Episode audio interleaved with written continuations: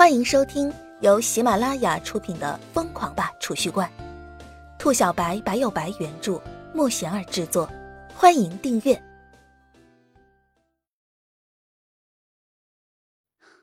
第八十五集。买别墅？莫非姬秋芷就是来自古武世家？叶晨默默想到。叶静之的眼光在叶晨身上扫视，心中震惊。难道这个世上真的有什么古武世家，而且是比北府八门更加高端的存在？叶静之想不明白，实在是他从来没有听说过这个世上还有古武世家这么一说。滚！姬月轻喝一声，叶静之吓得慌忙从地上爬了起来，拔腿就跑。施承天满是惊骇的看着叶晨，叶静之竟然被吓跑了。这个叶晨的来头似乎大的有些惊人啊！接下来的签约出奇的顺利，叶晨和大华娱乐公司签了两年合同。施成天也是个爽快人，直接又给了叶晨一张银行卡，银行卡里面有一个亿的签约费用。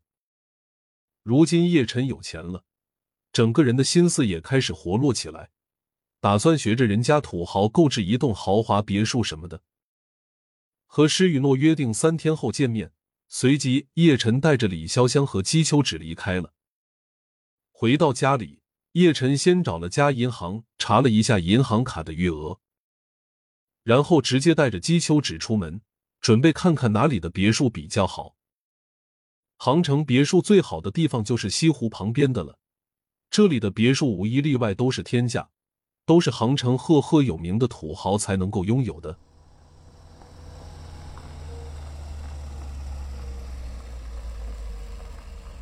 中天别墅园刚刚开盘，叶晨带着姬秋芷打了个车，直接来到了售楼处。售楼处里面有几名售楼小姐，正百无聊赖的站着聊天。整个售楼处空荡荡的，没有一个客人。叶晨带着姬秋芷刚刚进门，售楼处的漂亮小姐姐直接就愣了，一个个一脸惊愕的看着叶晨。小弟弟，你是来找人的吗？其中一名售楼小姐脸上长了一颗美人痣，笑眯眯的对着叶晨问道：“我是来卖房的。”叶晨摇了摇头，乐呵呵的说道：“买房？”售楼小姐一声惊呼，而后对着叶晨上下打量一番。此时的叶晨穿着几十块钱的运动服，虽然整个人长得很帅气，但是丝毫没有土豪的气息啊。他对着售楼处的大门口看了看，正好看到出租车离开。显然，叶晨也不是开着豪车来的。一个坐出租车来的学生能有钱？小弟弟别闹了，这里的房子不是你能够看的哟。售楼小姐笑眯眯的说道，态度倒也不错。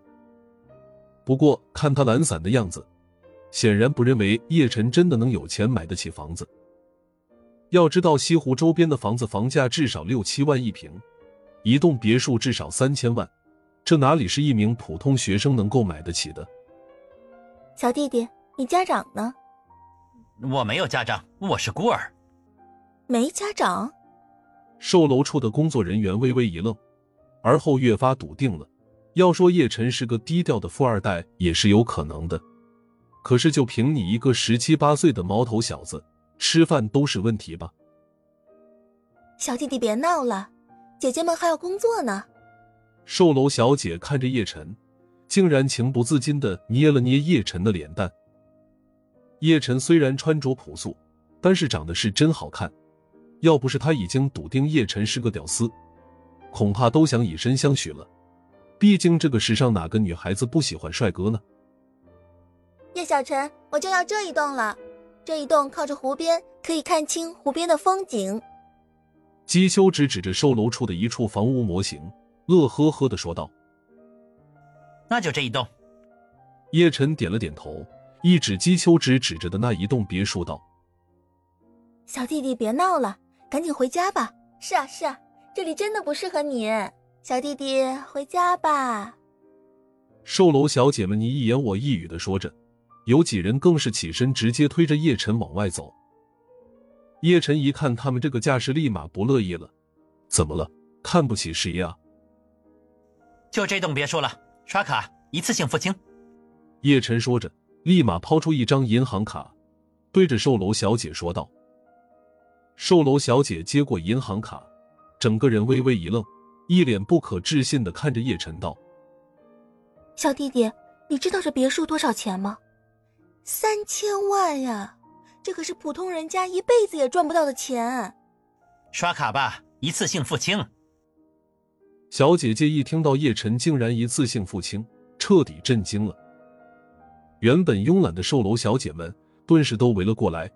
一个个十分惊异的看着叶晨，有些人甚至怀疑：难道叶晨真的是什么土豪吗？也有可能是继承了家里的巨额遗产。虽然说是孤儿，但这也不是没可能。售楼小姐默默想到。而后有一名小姐姐立马拿过叶晨的银行卡，恭恭敬敬的带着叶晨来刷卡。叶晨输了密码。结果机器一声轻响，付款失败。叶晨整个人都愣了，什么情况？怎么就付款失败了？不可能啊！叶晨心中默默嘀咕。再次刷卡，还是付款失败。一连试了几次都没有成功，这一下小姐姐们都不淡定了。不可能啊！叶晨小声说道。本集已播讲完毕，请订阅专辑，下集精彩继续。